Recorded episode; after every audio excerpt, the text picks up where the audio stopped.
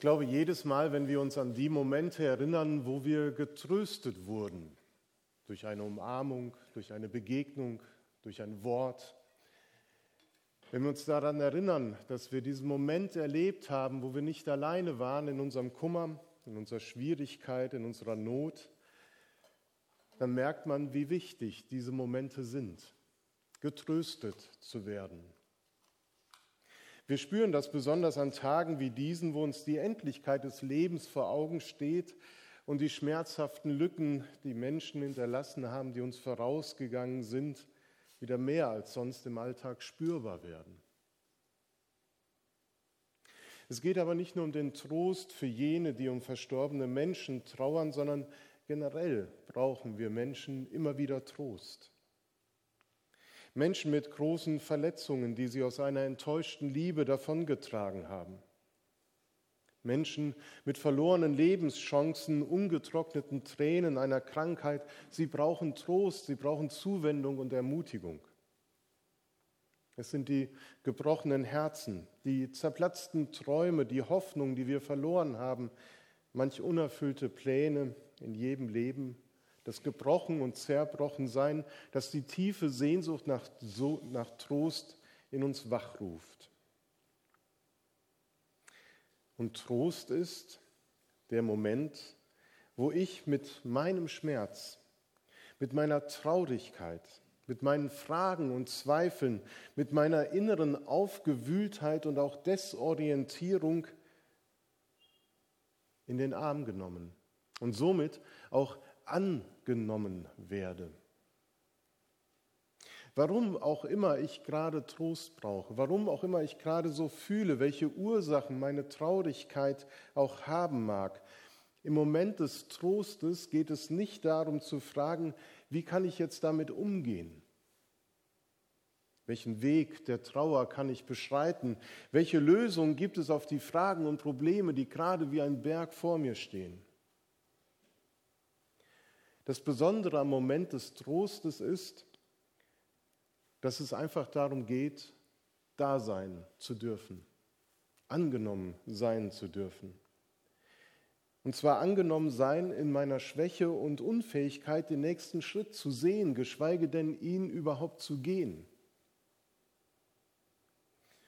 Im Moment des Trostes geht es nicht darum, sich einfach mal zusammenzureißen und zu denken, es wird schon wieder,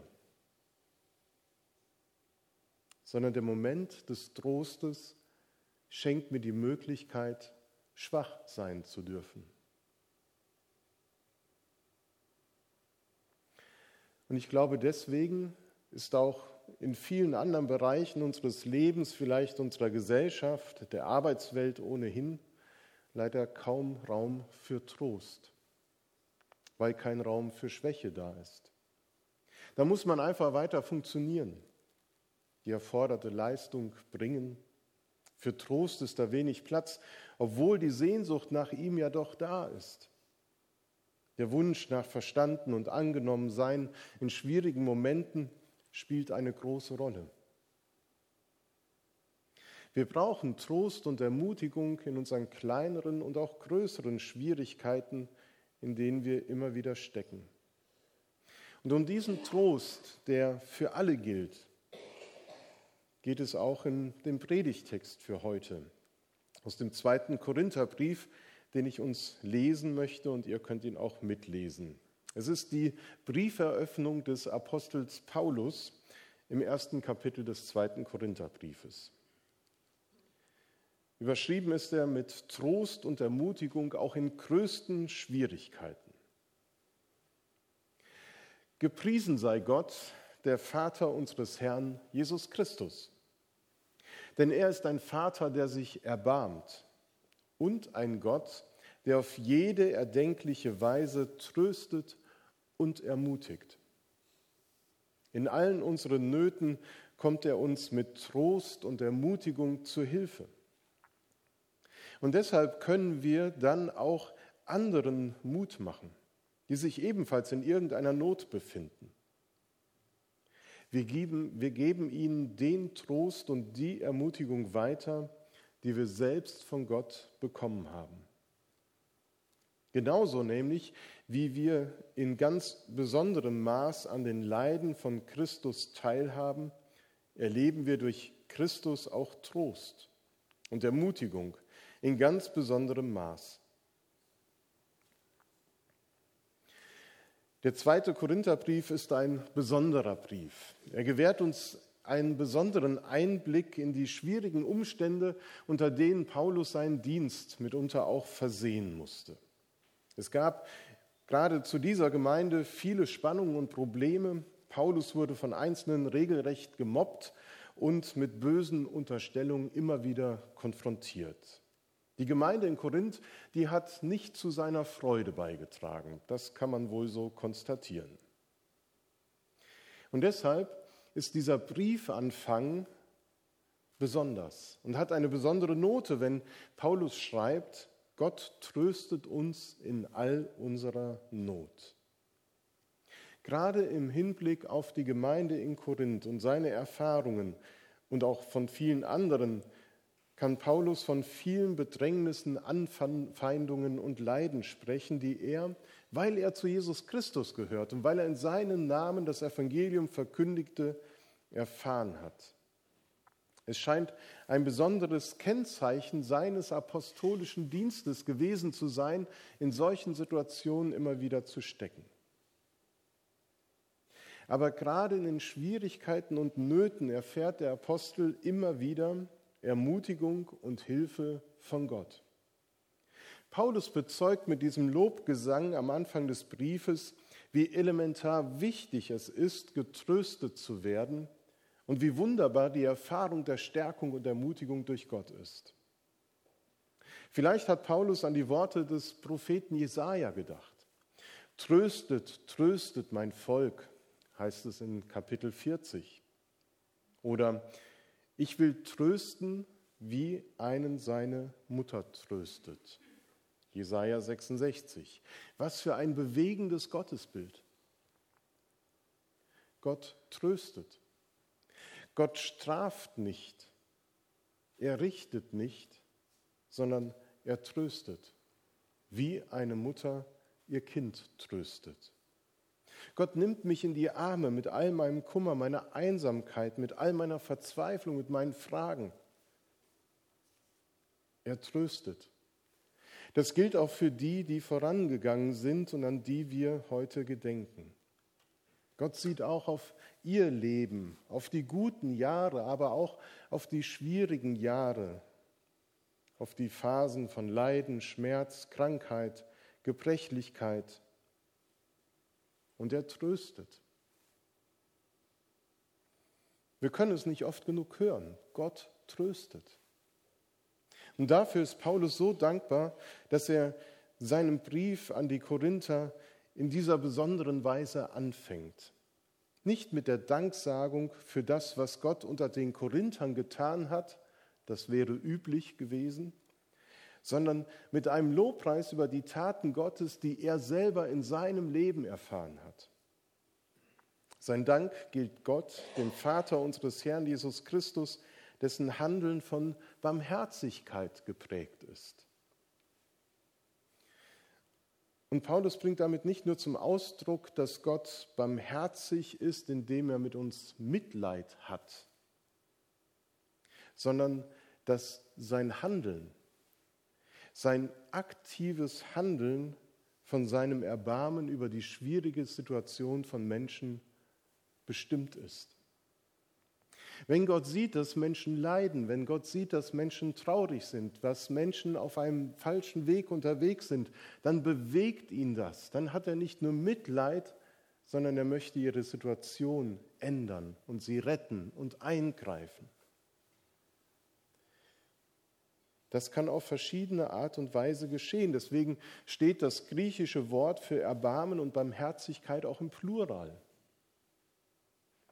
unter anderem eben im Trost, den Gott spendet. Er ist der Gott allen Trostes, heißt es in den herkömmlichen Übersetzungen wie Einheitsübersetzung, Lutherübersetzung oder Elberfelder. Diese Übersetzung ist richtig, aber sie greift so ein bisschen zu kurz. Wenn wir von Trost sprechen, dann meinen wir damit meistens jemanden angesichts von Tod oder unwiederbringlichen Verlusten beizustehen und ihm zu helfen, die Notsituation irgendwie auszuhalten, bis sie vorübergegangen ist. Wir können ja an der Situation selber nichts ändern.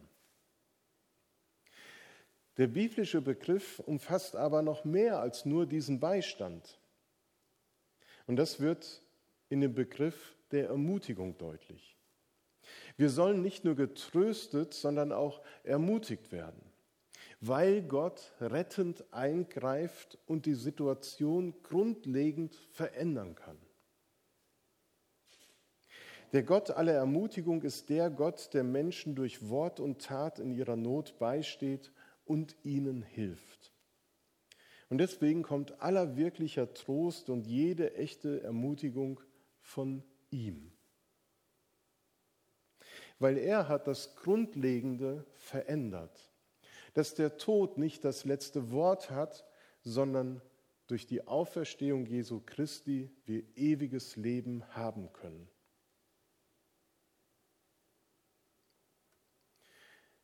Wenn Paulus auf Jesus Christus blickt und sein Leben und vor allen Dingen auch auf sein Leiden, dann sieht er sein persönliches Leiden und die Schwierigkeiten, die er durchleben muss, nicht nur negativ, sondern er sieht sie als eine Chance der besonderen Gottesbegegnung. Er sieht sie als Chance, mit Gott besonders verbunden zu sein. Mir fällt es schwer, diese Worte einfach so nachzusprechen. Dafür haben sie zu viel Gewicht, wenn er davon spricht, an den Leiden Christi teilzuhaben. Kann man das persönliche Leid mit dem Leiden Christi am Kreuz vergleichen? Geht es überhaupt, über, überhaupt um einen Vergleich oder vielmehr darum, auch im Leiden mit Christus verbunden zu sein? Denn es bleibt ja nicht aus, dass Nachfolgerinnen und Nachfolger Jesu manches durchleiden müssen. Und sie, was heute besonders vor Augen steht, eben mit dem Tod konfrontiert sind. Aber sie dürfen wissen, dass Christus ihren Weg vorangegangen ist und mit ihnen leidet. Und in dieser Weise, dass er weiß, Christus hat für mich gelitten, fühlt sich Paulus auch mit den Leiden Christi verbunden. Und es bedeutet für uns genau das Gleiche, dass wir in ganz besonderem Maß an den Leiden von Christus teilhaben. Und wir durch Christus auch Trost und Ermutigung in besonderem Maß erleben. Das ist die besondere Gottesbegegnung, von der Paulus hier spricht. Denn Gott ist in allem Leid, wie auch immer es sich ausdrückt, zu finden, weil er mit Christus in die tiefste Tiefe des menschlichen Lebens, in das tiefste Leid bis in den Tod hinabgestiegen ist, damit er ja dort zu finden sei. Und Paulus hat das so erfahren. Er hat diese Gottesbegegnungen immer wieder gehabt, in Not und Bedrängnis immer wieder Ermutigung und Trost gewonnen und er ist dadurch befähigt worden, treu zu bleiben in seinem Glauben und in seinem Dienst und weiterzugehen, den nächsten Schritt.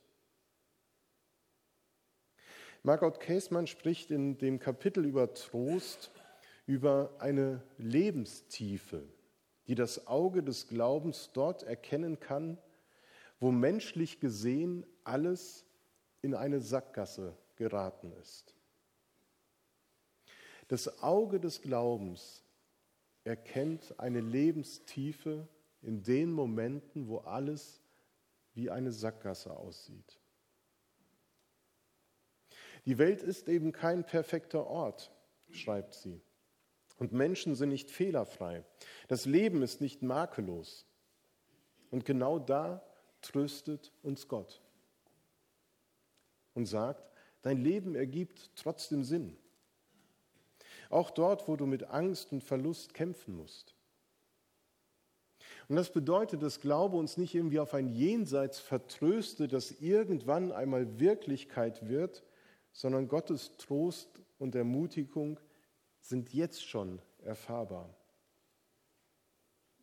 Der christliche Glaube, der legt eine Spur von Gottes zukünftiger Welt in unsere Zeit hinein. In einer Zeit voller Sehnsüchte und der Sehnsucht nach Trost.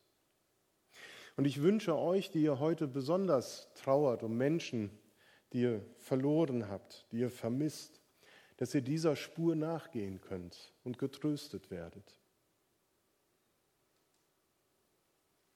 Auch Paulus spricht von dieser Spur, wenn er sagt, in all unseren Nöten kommt er uns mit Trost und Ermutigung zu Hilfe und deshalb können wir dann auch anderen Mut machen, die sich ebenfalls in irgendeiner Not befinden. Wir geben ihnen den Trost und die Ermutigung weiter, die wir selbst von Gott geschenkt bekommen haben. Das bedeutet, als von Gott getröstete Menschen sollen wir befähigt werden, anderen Trost zu geben. Gott will die Menschen nicht durch ein wundersames Eingreifen retten und trösten, sondern auf dem Weg über andere Menschen und über ihre Mithilfe. Durch die Begegnung von Menschen. Wir werden in das Handeln Gottes mit einbezogen. Wir, die wir von Gott getröstet und ermutigt werden. Was für ein wunderschönes Bild von Gemeinde entsteht da. Die Gemeinde Jesu Christi soll trösten. Wenn in Gottes zukünftige Welt einmal alle Tränen abgewischt werden, ist Gemeinde nicht dafür prädestiniert, schon jetzt diesen Vorgeschmack zu liefern, schon jetzt diese Spur zu legen in dieser Welt, dass Menschen getröstet werden. Gemeinde als Ort des Trostes und der Ermutigung. Christen, die eine Gemeinschaft bilden, die Menschen nicht richtet oder verurteilt oder straft, sondern annimmt und tröstet. Mein Freund und Kollege im Ruhestand, Reimer Schirmann, der sagt immer, es gibt bestimmte Kriterien für eine gute Predigt. Unter anderem die Frage, tröstet sie? Spendet sie Trost? Und ich möchte es nicht nur auf die Predigt beziehen, sondern auf das Leben der Gemeinde generell. Spendet die Gemeinde Trost? Ist sie ein Ort, wo sie Gottesdienst feiert und Menschen Trost, Annahme, Stärkung, Ermutigung erleben können? Wenn wir in einer Welt leben, in der so wenig Raum für Trost ist, dann sollten wir doch umso mehr darauf bedacht sein, diesen Ort zu schaffen, wo Menschen genau das erleben dürfen. Wir brauchen ja aus unterschiedlichen Gründen Trost, das haben wir schon gesehen. Und ich finde, das klingt so schön, dass Gemeinde ein Ort des Trostes und der Ermutigung ist. Für die Menschen, die aus ganz unterschiedlichen Gründen diese Sehnsucht in sich verspüren.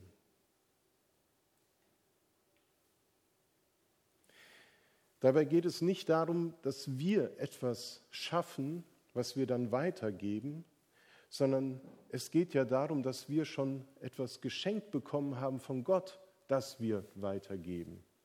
Es ist also Gott, der uns befähigt und das gibt, was wir als Trost weitergeben können. Das ist die Erfahrung, die ich persönlich in der Seelsorge, aber besonders auch immer bei unseren Trauerfeiern hier in der Gemeinde mache. Dass Gott das schenkt, was jetzt als Trost, als Ermutigung nötig ist. Diese Momente sind so wertvoll, sie sind so gut. Und ich möchte sie nicht missen, trotz des Leides, das man oft sieht. Aber es ist der Gott allen Trostes, der uns damit beschenkt. In einem alten Weihnachtslied, das auch Margot Käßmann zitiert, das ist von Alfred Spee, wird die Frage aufgeworfen, Wo bleibst du Trost der ganzen Welt, darauf sie all ihre Hoffnung stellt? Wo bleibst du Trost der ganzen Welt? Ich glaube, die Frage ist brandaktuell in vielen Bereichen. Wo finde ich Trost? Und ich glaube, dass wir ganz oft diese Frage nicht beantworten können. Vielleicht müssen wir diese Frage auch unbeantwortet stehen lassen und diese Lücke, dass es manchmal keine Antwort gibt, akzeptieren.